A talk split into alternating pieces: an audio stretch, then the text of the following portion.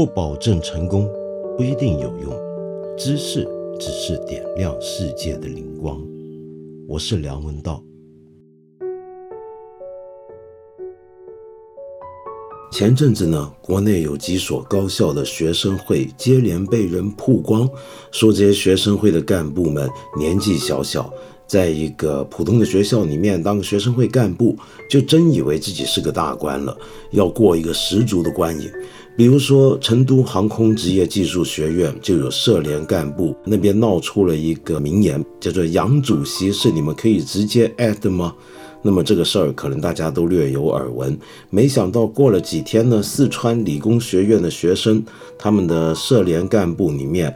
学生会的会员们给干部们祝贺中秋快乐的时候呢，就发现把这个部长的名字打错了。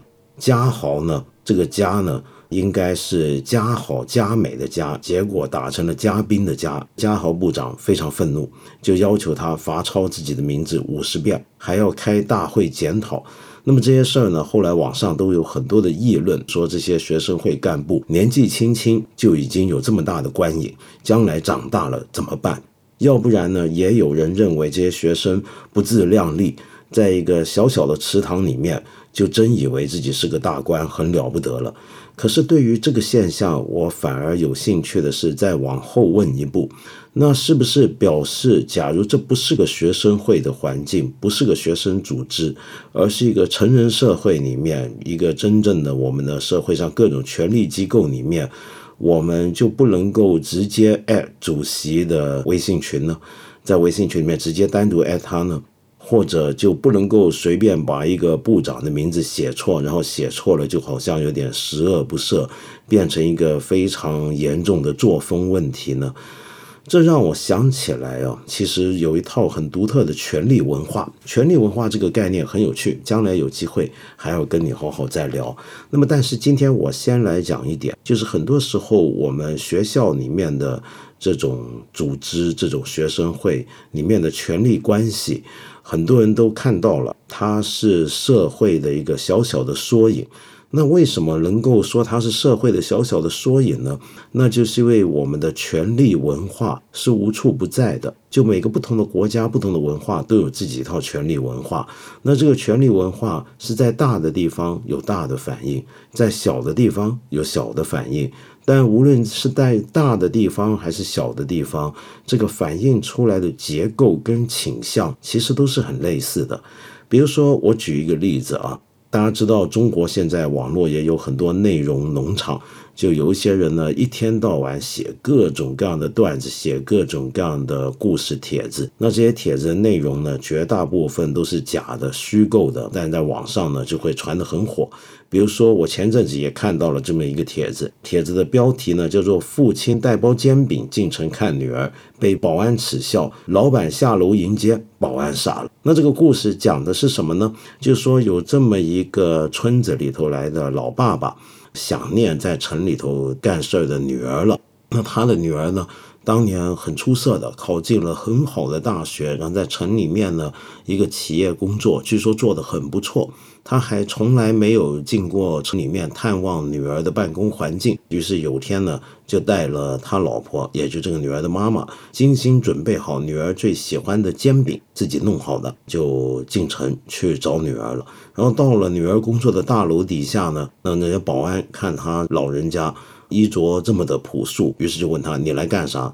他说：“我来找谁谁谁。”然后那些保安就笑了：“你来找谁谁谁？他也是你能找的吗？你知道他谁吗？他是我们老板。你来干嘛？他真的是我女儿，我来给他送煎饼。”结果这些保安呢就死活不让他进。那么闹到后来呢，还把他推倒在地上，几乎要揍他一顿，觉得他是个白撞的骗徒。没想到这时候。那个女儿就下来了，这个女儿一下来就喊爸，就哭啊，看到爸爸给保安打到地上了嘛。然后呢，这个女儿就很生气，就说：“你们怎么能够这样子对待老人家？你们这么干是不是不想活了啊？”那当然就把他们炒鱿鱼了。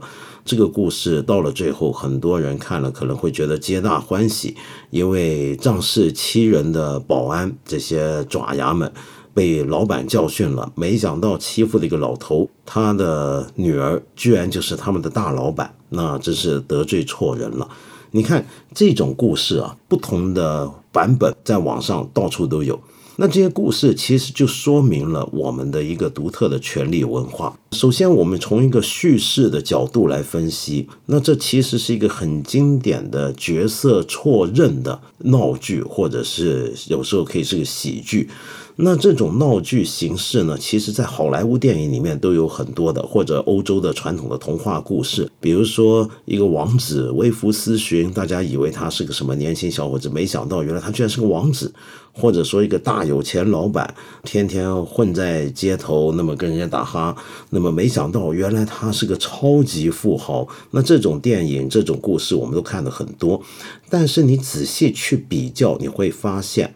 美国的或者欧洲的这些角色错认造成的喜剧故事里面，被错认的那个角色，他本身就是个很重要的人物。比如说，他可能是个王子，可能是个国王，可能是个大臣，也可能是个富豪。那么，我们中国的这种角色错认的故事版本，不同的地方在哪呢？不同的地方在于，这个被错认的角色，他本身不一定是个多么重要的人物，但是他的爸爸可能是，他的妈妈可能是，或者他的儿子女儿是。也就是说，他是因为某一个特别的亲属关系，于是也连带的重要起来了。然后呢，那些一开始错认他的人呢，其实就错认了他这个背后的亲属关系，于是闹出笑话。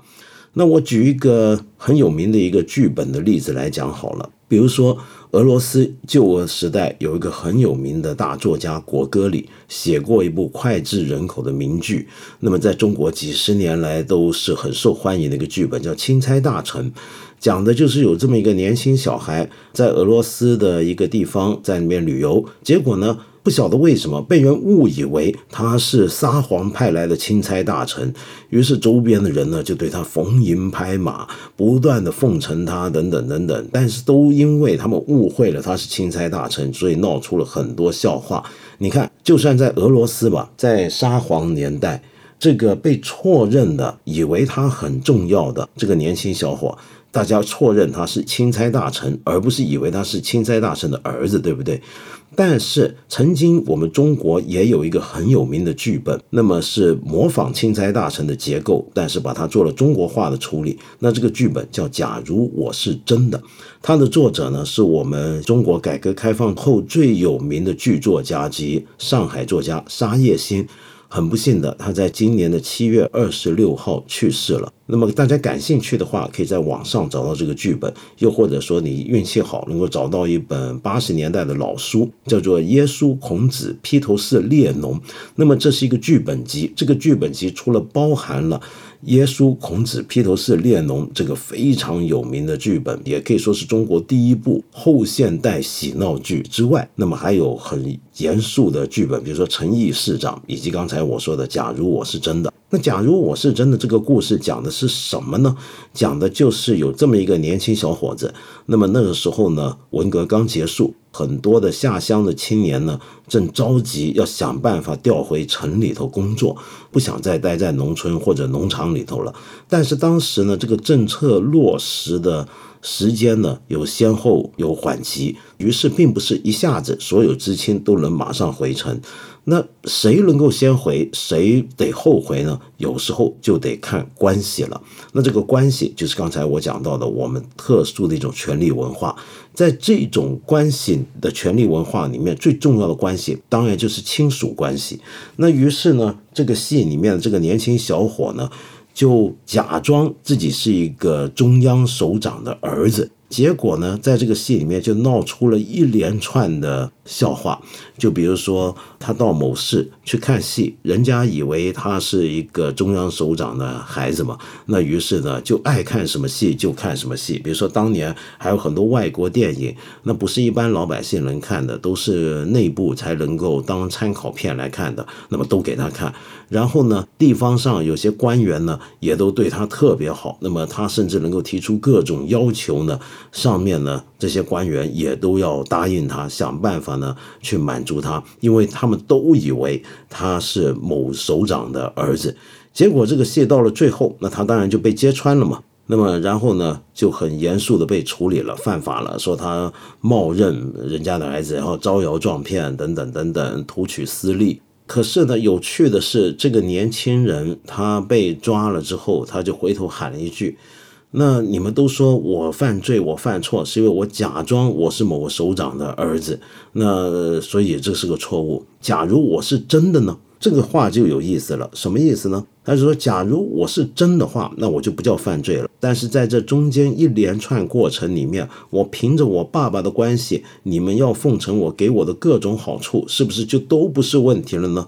那么这个剧本当年结尾写的很正的，那当然还是有问题的，因为我们都知道，我们国家是反对特权，而且用特权谋私，那绝对就是腐败。但是这个剧本在当年之所以轰动，引起很大的争议，一度被禁演，到了后来还有很多人讨论，就是因为大家都觉得一向敢言、最讨厌别人拍马屁、最讨厌知识分子要说谎跟表态的假表态或者昧着良心表态的沙先生呢，他写这个剧本就跟他以往的作品一样，一贯的是站在人民的角度，就从老百姓的角度来看。这种情况虽然政府反对，但可能还是普遍存在的，可能还是会在很多场面上出现的。就算不是在国家机构，在私人机构里面也是一样。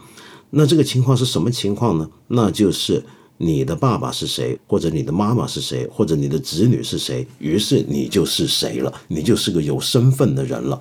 那么人家就该对你好了。那么在这个情况底下，才会出现“假如我是真的”这样的一个剧本出来，那就是假装自己是某个要人的小孩。那你看，这就是我们一套独特的权力文化，跟《钦差大臣》里面那个故事非常不同，因为那个故事里面重要的。不是你是谁的孩子，而是你真的就是一个本身有身份、有地位的人。又比如说，这个故事也不像我们在好莱坞电影里面看到那个情况，不是说某个人原来是某富豪的儿子，然后大家之前呢都欺负他，那么最后后悔了，而是他本来就是一个富豪，而不一定要跟这个富豪有什么亲属关系。那所以，我们能够从很小的细节。就能够看到一个社会底下它的权力文化的特征是什么。哎，我这么说好像说远了。一开始是讲学生会的，那在我看来，这些学生会至少现在还好，他们起码说的是搞错了组织部部长、政治主席团，我都不晓得原来学生会也有主席团了啊。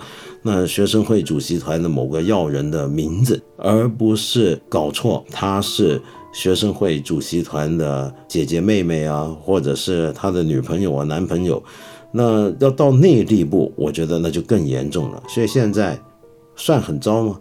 也还好吧，它就是一个权力文化的反应而已。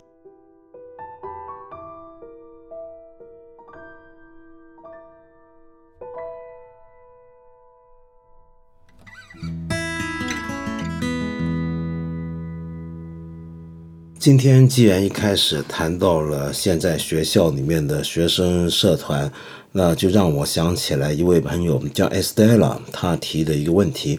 他说到呢，原来 Estella 现在是在学校读研究生，所以很想知道他应该把精力放在参加学校的社团工作，扩充自己的人脉。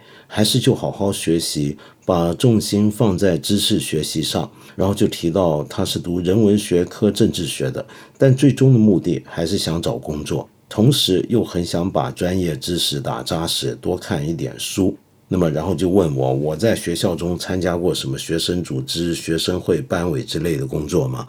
这个问题先答简单的部分，我从来没有参加过任何学生组织、学生会、班委之类的工作，可能小学的时候轮流当过班长一两次，或者什么风纪委员。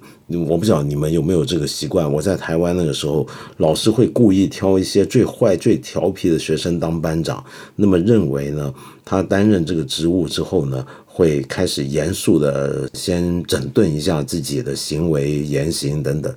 但是我上中学之后就从来没干过这些事儿，主要是没兴趣，觉得没什么意思。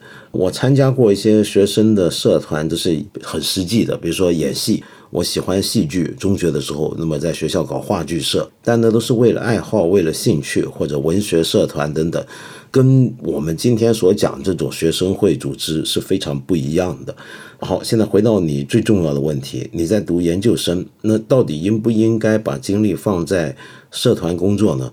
首先，我没有意识到原来研究生也有那么多社团活动。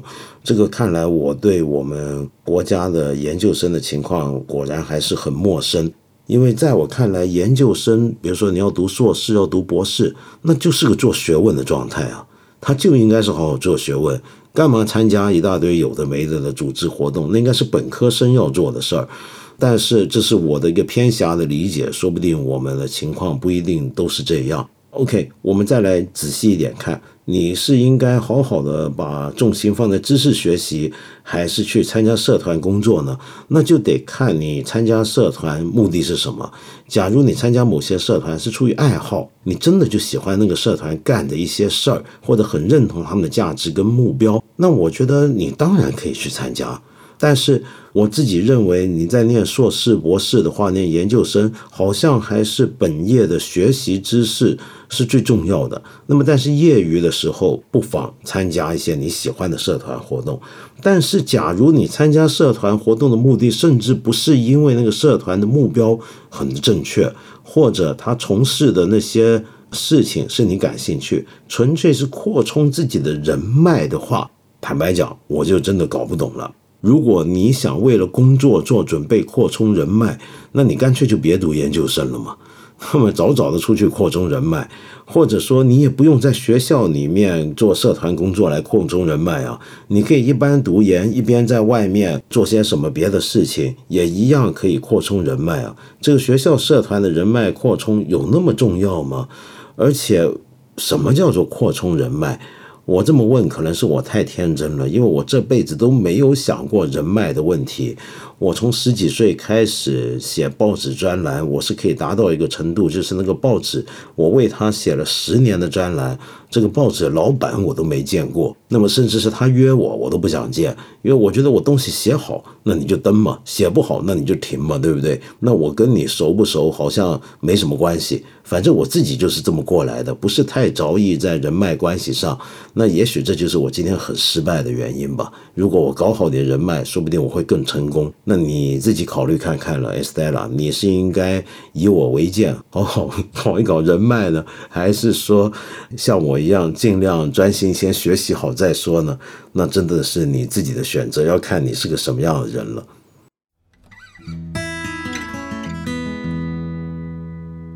我们八分这个节目每星期三、每星期五都会在看理想 APP 和看理想微信公众号同步更新。欢迎你给我留言，提出你的问题或者建议。我们今天就先聊到这里了。下期节目再接着谈。